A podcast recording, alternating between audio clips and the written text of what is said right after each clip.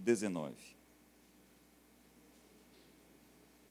Para quem não, não tem a, a Bíblia, em especial o Velho Testamento, como algo muito familiar, esse texto que a gente vai ler agora é um dos principais textos do Antigo Testamento, um dos momentos mais fortes na história de Israel.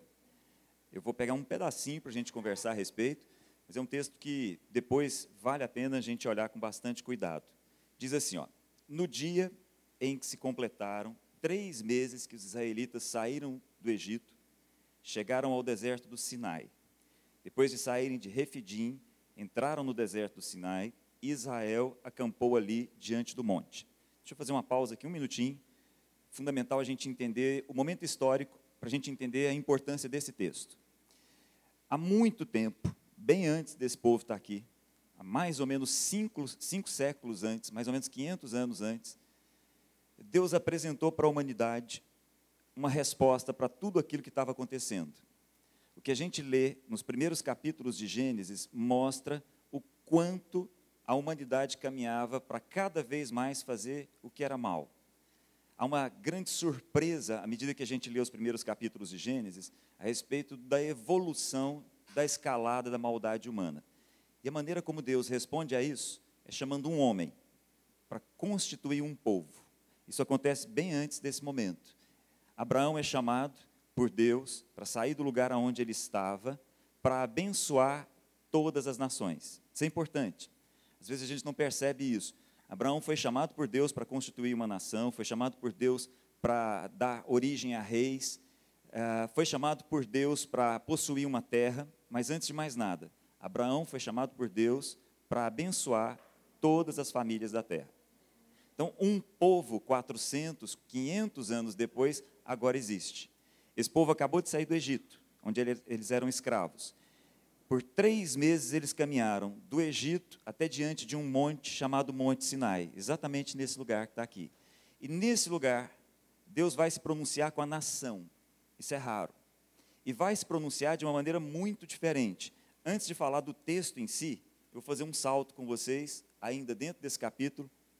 Eu queria dar uma olhada com vocês lá na frente, no versículo 16. Uh, ah, não é preciosismo de Deus o que vai acontecer aqui. É porque uma mensagem muito importante vai ser levada a esse povo. Olha o que, que acontece: o povo todo, mais ou menos 2 milhões de pessoas, estão parados diante de uma cordilheira, estão parados diante de um monte, o Monte Sinai. E aí, olha só o que, que acontece. Ao amanhecer do terceiro dia, houve trovões e raios. Uma densa nuvem cobriu o monte, e uma trombeta ressoou fortemente. Todos no acampamento tremeram de medo. Moisés levou o povo para fora do acampamento para encontrar-se com Deus e eles ficaram ao pé do monte. O monte Sinai estava coberto de fumaça, pois o Senhor tinha descido sobre ele em chamas de fogo. Dele, do monte, subia fumaça como de uma fornalha. Todo o monte tremia violentamente e o som da trombeta era cada vez mais forte. Então Moisés falou. Então, antes da gente ver o que é que Deus vai falar, queria chamar a atenção de vocês para o seguinte: o povo está todo ao pé do monte. O limite era esse, o pé. De repente eles olham para o monte e percebem uma densa nuvem no, no amanhecer. Dessa nuvem, raios, trovões. E todos eles ouviam um forte som que parecia o som de uma trombeta. Como se isso não bastasse, o monte em si tremia. Para deixar bem claro, é o próprio Deus que está nesse lugar pronunciando o que vocês vão acabar de ouvir. Isso é muito importante, isso é raro. Não houve outro momento na história de Israel em que a gente tem um evento desse. Todo esse movimento, toda essa imagem é para que Deus diga o quê? Então agora, vamos para o que interessa. Volta, por favor, lá no versículo 4. Olha só o que, que é que Deus tem para dizer para esse povo. Diz assim: o Senhor falando, vocês viram o que fiz ao Egito, e como os transportei sobre asas de águias, e os trouxe para junto de mim. Então, só para lembrar, próprio Deus está chamando aquele povo, falando: olha, está vendo? Percebam, há três meses atrás vocês estavam no Egito, vocês eram escravos. Há três meses atrás eu trouxe vocês como, ele dá uma imagem muito bonita, como quem está sendo transportado em asas de águia. Trouxe vocês até esse lugar. E aí diz assim: olha, agora, se me obedecerem fielmente e guardarem a minha aliança, vocês serão o meu tesouro pessoal entre todas as nações. Embora toda a terra seja minha, vocês serão para mim um reino de sacerdotes e uma nação santa. Eu queria conversar com vocês sobre isso. Vocês serão para mim um reino de sacerdotes e uma nação santa. Eu vou ficar só com a primeira parte, um reino de sacerdotes. Num outro momento a gente pode conversar a respeito dessa nação santa. Mas nessa primeira etapa, queria conversar com vocês. O que, que seria um reino de sacerdotes? É esse o ponto que eu gostaria de trabalhar com vocês. Isso chega em toda a história desse povo, isso chega no Novo Testamento, na expressão de Pedro, a igreja é um sacerdócio real. Na expressão de João, em Apocalipse, nós somos constituídos reis e sacerdotes. Então, essa é uma expressão importante que começa a partir daqui. Mas eu queria destacar um primeiro detalhe aqui. Olha no seu texto. O texto está dizendo que essa nação seria uma nação com sacerdotes? Ou seria uma nação de sacerdotes? Perceberam isso aí? Nação com sacerdote, ou nações com sacerdotes, eram muito comuns. Todas as nações tinham sacerdotes, inclusive o próprio povo de Israel, nesse momento, tinha sacerdotes.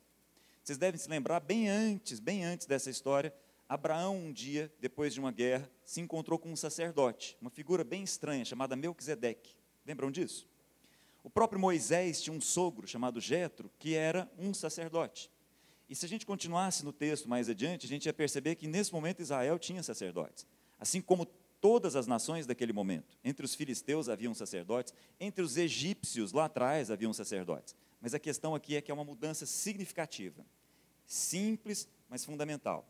A partir de agora, vocês não vão ser mais uma nação com sacerdotes. A partir de agora, vocês vão ser uma nação de sacerdotes. Isso é muito importante. Parece uma mudança pequena, mas isso vai carregar a história de Israel de muito significado. Na verdade, é assim que Deus vai fazer com que essa nação abençoe todas as nações da terra. Na verdade, essa nação, essa nação, nação de Israel, assim como a igreja, o novo Israel, deve fazer o papel de sacerdote. Essa é uma questão importante. O que seria um sacerdote? Muito bem, o que seria uma nação constituída de sacerdote? O que seria uma nação em que todos são sacerdotes? Sacerdote não é novidade, nenhuma novidade. Quando Deus falou que essa seria uma nação de sacerdotes, o povo entendia pelo menos, mais ou menos, o que é um sacerdote. Sacerdote envolve duas palavras, sacerdo e otes. Sacerdo é sagrado, otes é representante. Então, sacerdote é um representante do sagrado.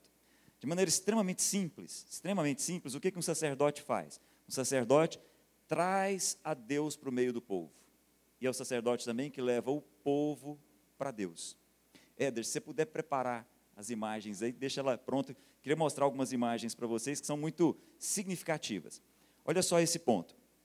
É fundamental que a gente entenda o seguinte: essa é uma nação que a partir de agora vai se constituir toda ela de sacerdotes.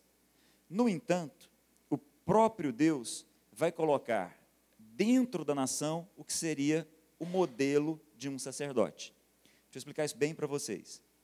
Todas as nações sempre tiveram sacerdotes, mas não é necessariamente o modelo de sacerdócio que Deus quer implantar. Então, por exemplo, entre os gregos, não sei quantos aqui assistiram aquele filme 300, assistiram? Entre os gregos, havia, haviam é, sacerdotisas chamadas de pitonisas. Ficavam numa determinada caverna aspiravam um determinado gás é, que provinha de vulcões que estavam ali naquela região, ficavam entorpecidas, começavam a falar coisas meio sem sentido, e aí alguns sacerdotes que estavam ali interpretavam o que elas estavam falando, e aqueles oráculos eram fundamentais para os reis irem à guerra, por exemplo. Então, olha, sacerdotisas que perderam a consciência, dizem coisas sem sentido, e algumas pessoas que estão ali, chamados de sacerdotes, fazem interpretação e dizem para o rei: não, vai à guerra. Não, não vai não, fica aqui. Não, faz assim com o povo, faz assado. Essa era a concepção de uma forma geral de sacerdote na história. O que Deus vai mostrar agora é o seguinte: olha, isso não é o tipo de sacerdócio que eu quero entregar para vocês. Essa nação não vai ser uma nação de sacerdócio desse jeito. Deixa eu explicar para vocês o que, que são sacerdotes. E aí, a partir desse momento, se você continuar o livro de Êxodo, você vai ver uma série de coisas interessantes no sentido de mostrar quem é o sacerdote. Deus levanta uma tribo daquele povo para dizer o seguinte: olha, o sacerdócio vai ser exercido por essa tribo, a chamada tribo de Levi. A tribo de Levi vai representar o sacerdócio que todos vocês deveriam ser. Entenderam? Vou repetir. Vocês são uma nação de sacerdotes. Mas eu vou explicar para vocês como é que um sacerdote deve atuar. Então eu vou levantar dentro dessa comunidade que está aí uma ordem, uma tribo. Essa tribo, a tribo de Levi, vai mostrar para vocês o que é um sacerdote no meu modelo. E esse modelo é o que todos vocês deveriam ser. Entenderam? Vamos entender isso. Várias coisas vão surgir a partir de agora. Deus entrega, por exemplo, para aquele povo um santuário. Deus entrega para aquele povo uma série de cerimônias. Deus mostra para aquele povo festas importantes que eles deveriam ter todos os anos. E diz para aquele povo: olha, o sacerdote vai atuar dessa forma. E aí, coloca para a gente aí, Éder eu queria destacar só algumas questões que chamam muito, muito a nossa atenção. A roupa do sacerdócio, ah, desculpa, a roupa do sacerdote tinha uma série de coisas relevantes. Então, olha só, pode ir passando, Éder. Volta um pouquinho, volta. Vocês estão percebendo aqui uma pedra? Pode passar a imagem. Essa pedra, na mão de um artesão, tinha os nomes das doze tribos de Israel. Pode passar. Essa, essa marca era preenchida com ouro, era toda ela colocada com ouro. Depois, se vocês quiserem, pode continuar o livro de Êxodo, que essas coisas vão estar escritas. Pode passar. E aí, pode mais uma. E aí, essas pedras são fixadas com uma linha de ouro, também colocadas ao redor numa moldura de ouro. Pode passar. E são colocadas no ombro do sacerdote. Pode continuar. Depois, outras pedras preciosas, ônix, safira, diamante, esmeralda, também são colocadas, cada uma com o nome de uma das tribos. Pode passar? De novo, escrito o nome, colocando ouro ali na mão de artesão. E aí, essas pedras são colocadas também no peito do sacerdote. Volta na primeira imagem, por favor. Então, a gente podia pegar muita coisa, tem muita coisa interessante a respeito do sacerdote, mas eu queria chamar a atenção só desse ponto. O sacerdote carregava o nome dos filhos de Israel no ombro e carregava também o nome dos filhos de Israel no coração. Essa é a expressão do texto. Carregava o nome dos filhos de Israel no peito. Esse é o sacerdote. O que Deus está dizendo para a gente é o seguinte: olha, vocês são uma nação de sacerdotes. Mas eu vou explicar para vocês o que é um sacerdote para mim. Um sacerdote para mim é aquele que suporta, coloca no ombro o povo e também carrega o povo no coração. Entenderam? Esse sacerdote entrava na presença de Deus. Como a gente acabou de cantar, o véu que separava foi rasgado, o véu levava até a presença de Deus, representado pela arca da aliança. Quando o sacerdote levava o povo, entrava entrava no, no, no, de frente à arca da aliança, ele levava o povo no coração, levava o povo no ombro. Isso é muito forte, não é? Esse é o sacerdote de Deus. É aquele que se apresenta diante de Deus para suportar o povo e carrega os nomes no coração. Olha que coisa forte. À medida que ele também saía dali e andava no povo, ele era um representante do próprio Deus. Então, olha só, sacerdos, Otis, o representante do sagrado, tem dois papéis.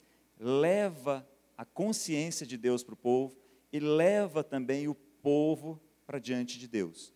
Esse é o sacerdote para Deus, sem nenhuma perda de consciência. Não tem nenhum gás, nada. Consciente. Aliás, o sacerdote representa a consciência no meio desse povo. Mas eu queria destacar isso. O ponto mais relevante que eu queria chamar a atenção de vocês essa nação é uma nação com sacerdotes ou é uma nação de sacerdotes.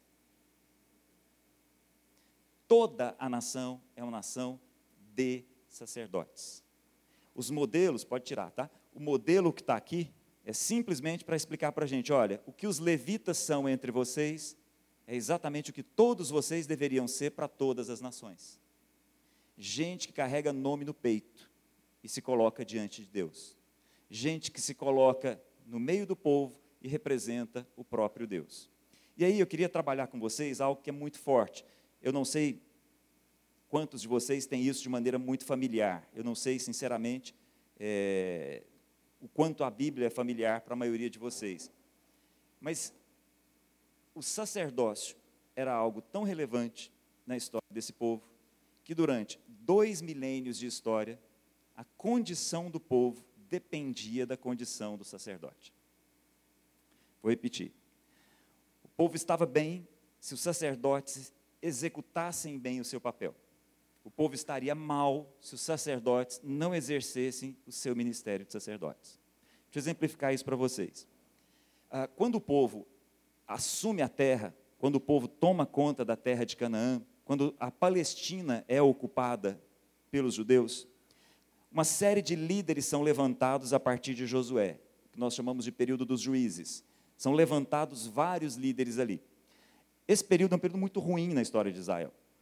Um período extremamente cíclico, em que o povo vive altos e baixos terríveis. Eles estão o tempo todo vivendo uma aproximação e um afastamento de Deus, num ciclo terrível. Durante 300 anos, isso aconteceu mais ou menos umas 20 vezes. O povo se aproximava de Deus e se afastava de Deus. O tempo todo, um ciclo muito ruim, muito ruim, chamado período de juízes. E às vezes a gente não entende o porquê disso. No final do livro de Juízes, a gente tem duas histórias que a gente geralmente pula, que a gente geralmente deixa de ler, a gente acha estranho, são histórias muito ruins. A primeira história é a seguinte: um levita estava passeando, andando, procurando um lugar para ficar, e achou a casa de uma pessoa, de um homem chamado Mica, nome de homem. Então, o Mica, estou falando do povo de Deus, tá, gente? Não estou falando de filisteu, estou falando de amonitas, não estou falando de midianitas, não, estou falando dos israelitas. Então, um levita estava andando pela Palestina e conheceu um homem chamado Mica.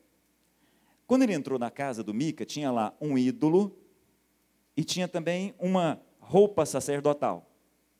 Aí o Mica virou para o levita e falou assim: Você é levita? Você podia ficar aqui em casa. Você podia assumir esse colete, assumir essa roupa e ser aqui entre nós o nosso sacerdote. Inclusive, eu vou te pagar por isso, vou te contratar. Vou acertar com você um valor para isso acontecer. Em outras palavras, o levita que está ali passa a ser um sacerdote contratado, recebe para fazer o papel de sacerdote naquele lugar. Gente, isso nunca foi assim na história de Israel. Levita nunca foi contratado. Levita exercia o seu sacerdócio no meio do povo, mas de forma alguma recebendo dessa forma para isso.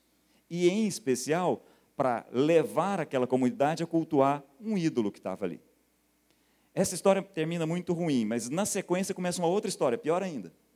Um outro levita, olha que coisa, um outro levita está andando pelo território de Israel e ele tem uma concubina. O que é uma concubina? É uma moça jovem que naquele período era comprada do pai, ou então o pai tinha alguma dívida e entregava a filha em pagamento da dívida. Então, o levita, que deveria representar a consciência daquele povo, tem uma concubina. Essa concubina sai de casa. Essa concubina tem um desentendimento com ele lá e volta para a casa do pai. Aí o levita vai até a casa do pai, pega ela de volta e vai trazendo ela pela Palestina para a casa dele. No meio do caminho, estou falando do povo de Israel, no meio do caminho, eles param numa cidade para passar a noite, eles são recebidos por um hóspede, um senhor olha eles ali na praça e fala: Não, vamos lá para casa, passa a noite aqui com a gente. Quando eles estavam lá à noite, os israelitas daquela região, para ser mais específico, os benjamitas daquela região, da tribo de Benjamim, se colocam ao redor da casa do Senhor, dizem o seguinte: solta o hóspede que você está recebendo aí, traz ele aqui para fora para que nós tenhamos relações com ele. Exatamente a mesma expressão que aconteceu em Sodoma e Gomorra. Só que agora nós temos isso entre os israelitas. A mesma frase, do mesmo jeitinho. O levita pega a concubina e joga ela para fora. Ela é estuprada a noite toda, violentada a noite toda e morre ali. Percebam, o livro de Juízes termina com duas histórias falando de dois levitas, para mostrar o seguinte: aquele período dos juízes é um período péssimo, é um período terrível, por quê? Os levitas, os sacerdotes, não estavam exercendo o papel de sacerdote. Quando uma sociedade não tem sacerdote, essa sociedade se perde. Está aqui o exemplo da própria, do próprio povo de Israel. Quando é que essa história termina? Quando é que o período dos juízes termina? Quando um sacerdote assume o papel de sacerdote. E aí aparece nessa história um homem chamado Samuel. Samuel é um sacerdote. Samuel é um levita que é deixado pela mãe, faz o papel de nazireu e começa toda uma reviravolta na história do povo de Israel. Ele andava de norte a sul, de ponta a ponta, levando aquele povo a uma consciência de Deus. Muito diferente e a história daquele povo muda completamente a partir de Samuel, um homem que exerce o seu sacerdócio. Completamente. Um homem que chamava aquele povo, chamava todo aquele povo a uma consciência. E um homem que levava aquele povo diante de Deus, um homem que se colocava diante de Deus para interceder pelo povo. Um homem que fazia o papel de ida e de volta um homem que andava por todo Israel, representando o próprio Deus e chamando aquele povo a uma consciência. Num determinado momento, numa guerra com os filisteus, eh, Samuel chama aquele povo todo, ora, intercede por aquele povo e diz: agora vocês podem ir para a guerra. Eles ganham a guerra, aí Samuel volta, levanta uma pedra e diz o seguinte: prestem bem atenção, vocês venceram, porque até aqui nos ajudou o Senhor. E assim ele faz esse papel por anos. E aí o povo muda completamente. Completamente. Entra um novo regime de governo, a monarquia começa no povo de Israel, mas Samuel está ali, fazendo o papel de sacerdote. Aliás, detalhe importante, extremamente importante. Muitas vezes a gente não entende por que, que, o, por que, que o reinado de Saul foi tão mal sucedido e o reinado de Davi foi tão bem sucedido. É importante a gente chamar a atenção disso. Muitas vezes a gente acha que é por, pelo que Davi fez ou pelo que Saul fez. Tem nada a ver. A diferença significativa é a maneira como Davi e Saul faziam com que aquele povo tivesse ou não sacerdotes. O momento em que Saul é rejeitado como rei é exatamente o momento em que ele menospreza o sacerdócio de Samuel. Davi faz exatamente o contrário. Totalmente o contrário. Davi expande o sacerdócio, coloca várias linhas, aumenta tudo aquilo dali. Isso é interessante. O reinado de Davi expandiu o sacerdócio no meio do povo. De todo o tempo, em toda a história desse povo, se o sacerdote executasse, exercesse bem o seu papel, o povo estava bem. Se os sacerdotes não exercessem bem o seu papel, o povo caía numa condição muito ruim. Em todos os seus aspectos. Em corrupção, em negligência, em tudo. Se houvesse sacerdote, a consciência daquele povo era a consciência de que era um povo de Deus. Se não houvesse sacerdote, aquele povo fazia exatamente o que todas as outras nações faziam ao seu redor. Isso é muito forte. Mais adiante na história desse povo, o reino de Israel se divide: o reino do norte e o reino do sul. Há uma divisão. Dois reis: Jeroboão para o norte, Roboão para o sul. E Jeroboão faz o seguinte: ao assumir o reino do norte, ele estabelece novos sacerdotes, novas festas, e ele também começa a fazer o papel de sacerdote. Os levitas, que ficavam espalhados no meio do povo, perceberam aquilo e deixaram o reino do norte. Os levitas desceram e foram para o sul. Sabe o que aconteceu com o reino do norte? O reino do norte acabou. O que a gente tem de Israel é o reino do sul, que é Judá e Benjamim. Todas as outras tribos desapareceram. No Novo Testamento, eles são chamados de samaritanos, porque eles viraram uma mistura de povos. Mas as dez tribos do norte, literalmente, desapareceram da história. Por quê? Porque não haviam sacerdotes. Isso é muito forte, gente. Quando a gente continua analisando o reino do sul, quando a gente continua analisando a tribo de Judá, a gente percebe vários momentos, como por exemplo o momento de um rei chamado Joás. Joás era um rei que tinha o seu reinado muito forte, muito firme, muito sério, porque do lado dele tinha um outro sacerdote chamado Joiada. O texto diz para a gente o seguinte: Joás caminhou bem, enquanto o sacerdote Joiada estava vivo.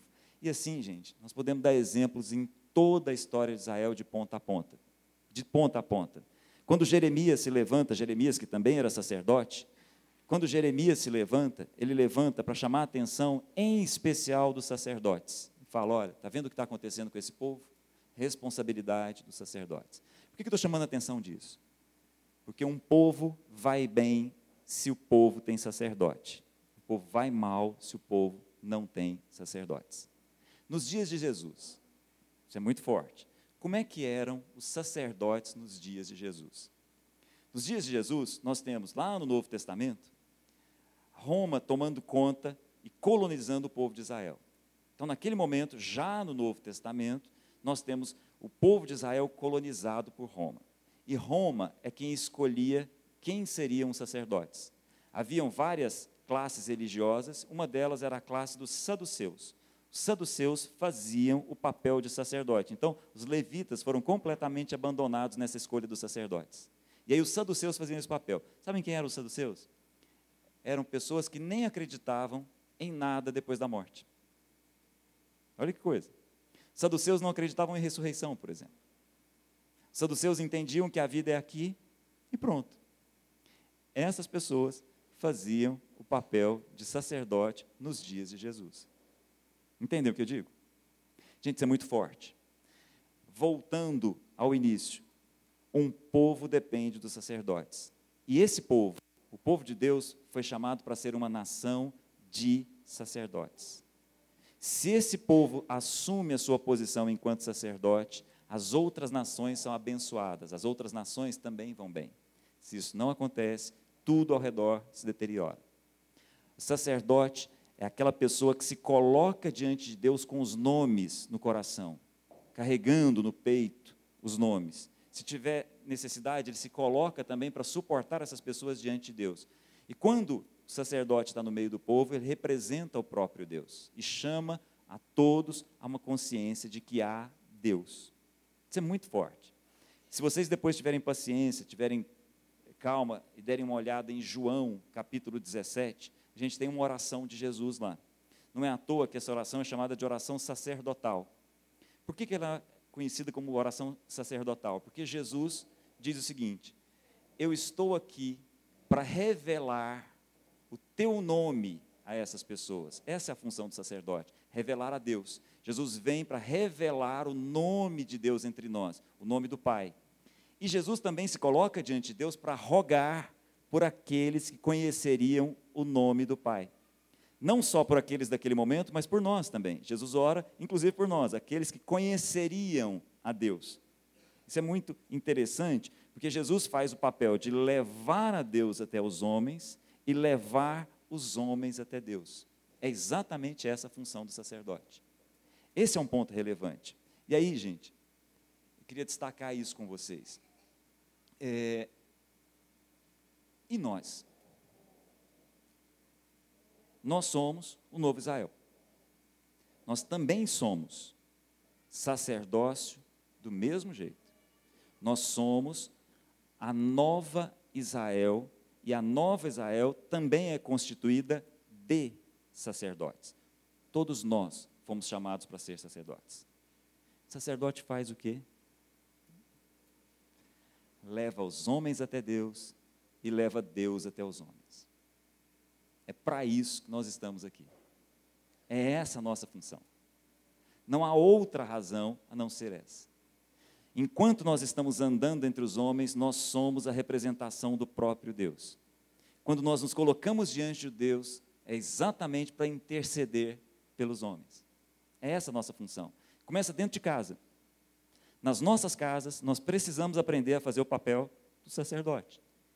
Aqueles que colocam o nome da esposa, do marido, dos filhos no peito e se colocam diante de Deus para orar, para interceder. Antes de mais nada, antes de si mesmo. E enquanto nós estamos em casa, nós representamos a Deus naquele lugar. O sacerdócio começa em casa. Quando a gente sai, está no nosso ambiente de trabalho, qualquer que seja esse, continua do mesmo jeito, é exatamente a mesma coisa. Quando nós nos colocamos diante de Deus, nós carregamos o nome do chefe, nós carregamos o nome dos funcionários no peito, no coração, e oramos por eles. Se tiver que suportar diante de Deus com os nomes nos ombros, é exatamente o que nós fazemos. E quando nós estamos no meio deles, nós lembramos: olha, Ebenezer, assim como Samuel, até aqui nos ajudou o Senhor. Essas coisas não estão perdidas. É esse o ponto. Isso é muito significativo. Quando eu olho para o Brasil de hoje, é, eu conheci o Evangelho há muito tempo. Era muito, muito jovem. Eu me lembro da época em que o Brasil era um país de uma minoria protestante. Vi os anos 80, 90, 2000 transformarem essa nação numa nação evangélica. Nós temos hoje um número de evangélicos muito grande nesse país. Só que o que nós estamos vendo não são pessoas que carregam o nome de outras pessoas no peito e se colocam diante de Deus. O que nós estamos vendo é uma nação evangélica que se coloca diante de Deus para pedir coisas para si mesmo. Entende o que eu digo? Eu, eu, um amigo me chamou a atenção esses dias para a história da Coreia do Sul. Eu fui conhecer um pouco mais, fui entender o que, que é a história da Coreia do Sul e, e me chamou muita atenção o seguinte: não sei quantos de vocês sabem disso. Coreia, há 1.300 anos, era uma única nação. 1.300 anos não tinha Coreia do Norte e Coreia do Sul. Colonizada pelo Japão de maneira muito bruta, de maneira muito ruim. Na Segunda Guerra Mundial, 1945, o Japão perdeu a Segunda Guerra. O Japão era aliado da Alemanha. Então, aquele lugar colonizado pelo Japão perdeu o seu colonizador. Nós estamos na Segunda Guerra Mundial, começa a Guerra Fria, duas potências olham para aquele lugar falam: quem que vai assumir isso daqui? A União Soviética assume o norte, os Estados Unidos assume o sul. Então viram duas Coreias, dividindo e mostrando para o mundo quem é que manda. À medida que o tempo foi passando, elas começaram, as duas Coreias, a entrar em guerra, até porque as filosofias passaram a ser diferentes, e aí, mais ou menos 1950, 1953, a Coreia do Sul estava entre os quatro países mais pobres do mundo. A Coreia do Sul estava numa situação em que 80% da sua população morava em favelas. Estamos falando de 1950, muito pouco tempo. Aquela nação era uma nação que passava fome constantemente. E aí a expressão que eles usam é a seguinte: quando tem fome, tem muito problema de violência. Era uma nação extremamente violenta muito violenta. Só que aí, gente, um grupo de cristãos decidiu se colocar diante de Deus e orar pela nação. Sabe quantos? 3%. A Coreia, que hoje tem as maiores igrejas evangélicas do mundo, tinha 3% de cristãos. Esses 3% de cristãos decidiram fazer o seguinte: todos os dias nós vamos acordar às quatro e meia da manhã vamos nos reunir na igreja, vamos começar uma oração às 5 horas da manhã. Vamos orar das 5 às 6, depois que todo mundo sai para o trabalho. Sabe o que aconteceu com essa nação? Essa nação aprendeu a orar, em primeiro lugar, pela própria nação. Depois orava pela família. Depois orava por si. Todos os dias. Essa Coreia, a Coreia do Sul, está hoje como uma das principais economias do mundo. Muitos já consideram a Coreia do Sul um país do primeiro mundo. O sistema de educação dessa cultura toda foi mudado, empresas fortes começaram a trabalhar e a corrupção foi banida desse lugar. Simplesmente porque 3% de cristãos resolveram carregar no peito o nome da nação e se colocar diante de Deus. Essa nação hoje tem 40% de cristãos. E eles continuam até hoje com a oração da madrugada, a oração das 5 da manhã. E continuam orando até hoje. para que não haja corrupção naquele país. Continua orando até hoje para que os governantes daquele país façam bem o papel de governantes. Continua orando pelas suas famílias e continua colocando em último lugar na hora de orar. A história desse povo foi completamente alterada. E eu fico vendo o quanto nós estamos pensando em nos colocar diante de Deus para, primeiro, resolver os nossos problemas. E, em último lugar, se é que nós lembramos, nós pensamos na nação. Nós fomos chamados para ser uma nação de sacerdotes. Todos nós. Todos nós. Nós precisamos aprender de maneira definitiva a nos colocar diante de Deus para orar pelos outros, como Jesus fazia. Em primeiro lugar. Depois nós pensamos no resto. Afinal de contas, o resto que somos nós, já estamos resolvidos, até porque nós é que estamos diante de Deus. Somos nós que somos habitação do próprio Deus. Somos nós que carregamos em nós o Espírito de Deus andando pelo povo. Então, o que habita em nós é maior do que o que está fora de nós. Nós estamos muito bem resolvidos. Isso muda completamente. Essa é a nossa questão. Vamos orar?